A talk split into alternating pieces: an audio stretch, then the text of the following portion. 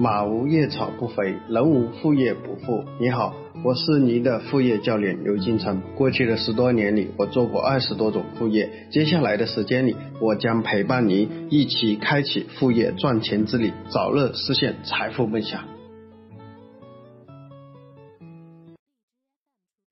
大家好，今天我们给大家分享的副业项目是周末靠同城亲子游月赚四千元。首先，我们来看第一部分案例。吴倩是一名幼儿园老师，也是两个孩子的妈妈。今天又到了周五的晚上，两个孩子又在嚷着要出去玩。吴倩在自己四百六十多人的周末亲子游微信群里发布了这一周的亲子游活动，平均一家收费两百六十元，不到十分钟，有一百多个家庭已经报名了，入账近三万块钱。这是他已经运作了半年的周末亲子游项目。随着八零后、九零后逐步进入结婚生娃的高峰期，每到周末，孩子都想出去玩，但是这个时候父母就会一筹莫展，不知道去哪里玩，所以使得对亲子游的体验性和目的性越发敏感。但是目前国内很多旅游的一些景点，包括一些亲子游的景点，都属于粗放式的发展。所以呢，吴倩一年之前也碰到过很多类似的这样一些痛点，他做了一个总结，所以开发出了现在这样一个项目。那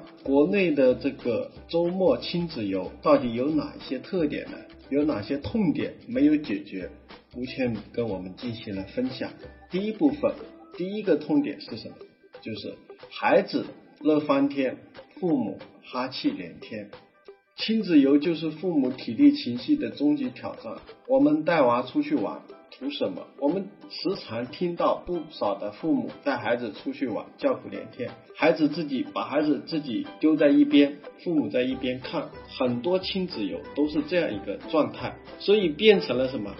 父母看着孩子玩，父母去哪里？孩子跟到哪里，所以基本上就是孩子在玩，父母在看手机，因为他们找不到别的娱乐方式。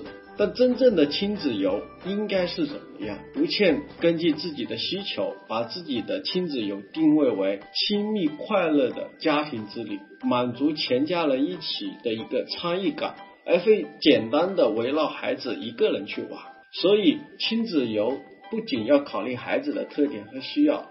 还要兼顾父母的休闲娱乐放松的一个需求，所以吴倩的亲子游活动里面设置了很多全家人参与的互动项目，又要为孩子及父母留出适当的空间，就是他所说的要做到全家共享，各得其乐，这是第一个痛点啊，无限的解决方案。第二个痛点是，除了疲惫，什么也没有留下。玩完了啥也没记住，成为不少孩子对亲子游的吐槽点。很多小孩到达旅游目的地一动分完，晚上睡觉前问你今天学到了什么？小孩基本上一脸蒙圈，不知道啊，今天就是玩得很开心。所以家长就感觉是什么？非常的郁闷，浪费了时间。所以很多的家长希望解决孩子不仅仅玩，还能学到东西这个问题。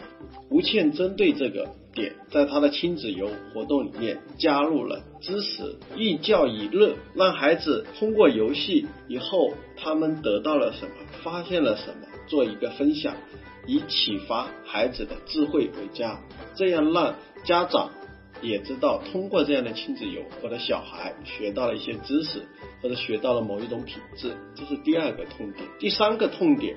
就是一般大型的游乐场，由于玩的人非常多，而且是不同年龄段的小孩都在一起玩，所以比如说巨型大型的游乐设施里面，都基本上需要排队。但是我们不同年龄段的小孩，他是需求是不一样的。比如三到六岁的小孩喜欢探索未知的世界，六到十二岁的小孩对大自然。非常感兴趣，十二到十六岁的小孩，他喜欢一些挑战性、冒险性的游戏。所以，针对这样一种情况，还有呢，吴倩自己的小孩年龄基本上是在他两个小孩都在三到六岁，所以他定位只做三到六岁这个小孩的群体，就是让他们跟同龄人在一起玩，他们的兴趣爱好具有一个相关性，这是第三个痛点。吴吴倩的做法是定位只做三到六岁这样一个孩子的群体。第四就是花大把的时间做攻略和写路线。很多家长一到周末就不知道去哪里玩，所以这个时候就会去网上找啊哪里玩哪里好吃住哪里怎么玩的开心等等之类。但是大家知道，我们很多父母平时都在上班，都比较忙，周末就想放松一下。而且如果每周去玩，你都不知道去哪里玩，都玩遍了，是不是？所以很多时候事无巨细都要提前打算。所以呢，到了目的地以后，还有很多小事情需要考虑。所以呢，现在的年轻人，特别是八零后、九零后的父母，希望什么？简单一点。那针对这点，作为一个幼儿园的老师，吴倩是有得天独厚的优势。他根据孩子的需求，推出了互动的这样一种全家参与的各种主题的这样一种亲子游，选择不同的主题，既有教育意义的一些旅游场地。比如说，他们最近办了一期农家主题游。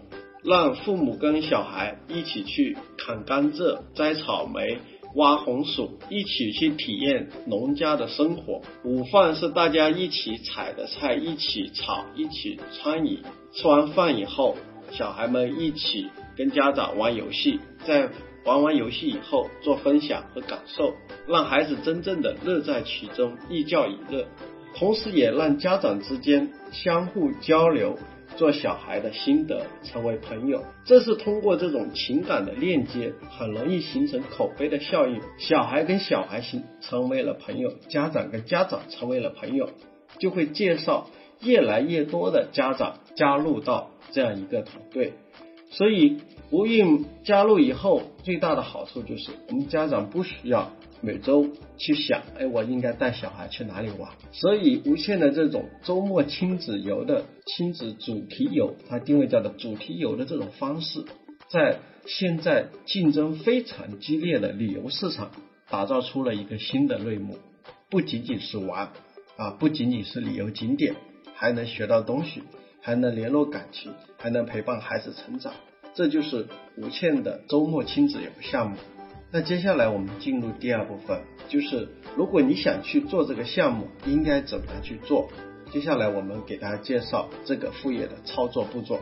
第一步就是策划系列主题的亲子游活动，就是你需要去策划不同的主题，比如说今天这个主题是农家乐，下一个主题是在这个生态园林，是吧？第三个主题是在哪里哪里？不同的地方，有些可能在海边。那这里面包含哪些内容呢？啊，这里吴倩给我给到了我们一些建建议。第一呢，就是场地，你选择的旅游景点；第二呢，就是游戏的内容。里面，比如说今天我们这个农家主题，我们是想达到什么样的目的？让小孩学习到农民伯伯勤奋的精神，还是学习看农产品啊，农产品的一个销售情况，还是有一些啊这些大自然亲近大自然等等之类。就是你每一个东西你要有个主题，主题里面我们就第一需要有场地，第二呢需要有什么游戏内容，我们的游戏内容要跟我们的主题契合。接下来呢，我们还有一个分享的环节，让小孩自己发出自己的感想。那这个就叫做教育主题。所以基本上分为三部分：旅游景点啊、游戏内容、教育主题这三部分内容。第二就是和相关的旅游景点达成合作，拿到优势的协议价格。我们策划了相应的这个旅游景点，那我们就要去跟旅游景点谈，因为大家你只有拿到。优势的一个价格，你众筹的话，你也才有什么，才有利润。所以这里面呢，就是第二点，就要跟旅游景点去达成合作。第三，就是在本地的宝妈群进行推广，这点也是非常的重要。你这个活项目能不能做起来，在于有多少人愿意支持你，多少人愿意参与进去。第四，就是众筹组团去旅游景点玩，所以你的价格性价比一定要 OK，才会有下一次。所以在这里面，我们刚才谈到通过旅游景点加价，接下来呢，我们需要比较低的成本，能够获取到这些父母愿意带小孩进行了参与。所以第四步就是旅游景点玩。第五步是干嘛？反馈意见和建议，就是反馈这些家长小孩参与以后他们的感受，他们有什么一些觉得做的不足的地方，我们进行优化。如果家长觉得好，我们可以引导他介绍他的朋友过来，就是引导转介绍。最好的裂变就是通过朋友转介绍、客户转介绍的方式拉来，这也是吴倩就是感触特别深的。他刚开始做的时候只有一二十个人，那后面呢就越来因为口碑的效应越来越多，越来越多，用了半年的时间就发展了四百多人这样一个组织，这样一个群。所以他每周他不用去担心啊有没有客户，他只要把项目。把他的这个主题游主题弄得足够吸引人，基本上在他的群里，这些家长都会进行响应。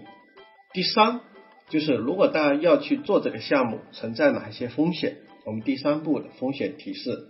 第一来说呢，这个项目其实风险较小，其实投入也不大，因为都是什么？先收钱，我们再去开团，再去组织去哪里玩。而不是说你自己需要先去电子，是不是？包括大家去跟旅游景点去谈合作，都是采用合同制，都不需要先不要先垫钱的方式。所以呢，尽量以最低的成本去启动这个项目。我之前也跟大家讲，我们所有的副业项目，我就提我就啊一点，大家以最低的成本去启动啊。所以这里第一个点，第二呢就是跟景点的谈判。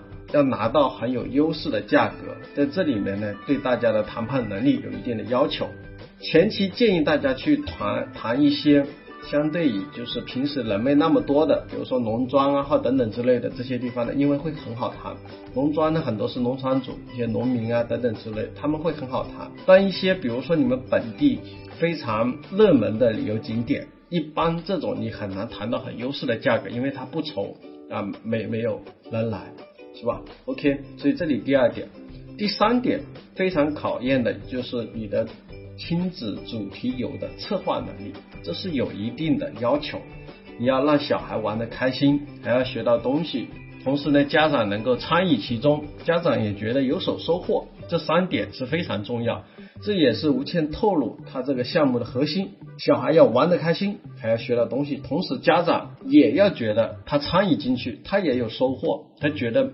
来这里没有浪费时间，所以这对于大家的这个主题游、这个亲子主题游的策划能力有非常高的要求。第四点就是如何获取一定数量的客户群体，是这个项目的关键所在。就是你能让多少人参与进来，去参与你这个项目，也决定这个项目是否成败。当然，它这里都是用的本地宝妈群、微信群这种方式进行推广的。OK，这呢就是这这个项目四个风险，给大家做个提示。第四就是我们今天的作业，副业实操的作业，大家可以调研一下你身边有孩子的这些朋友，他们周末一般是怎么样安排？大家再去做深度的一个沟通或者了解，发掘一下这里面是不是还有其他隐藏的商机，我们没有发现。欢迎大家呢，就是。把你们发掘的有可能会是潜在的一个商机进行留言。好的，那我们今天的课程到此为止，谢谢大家。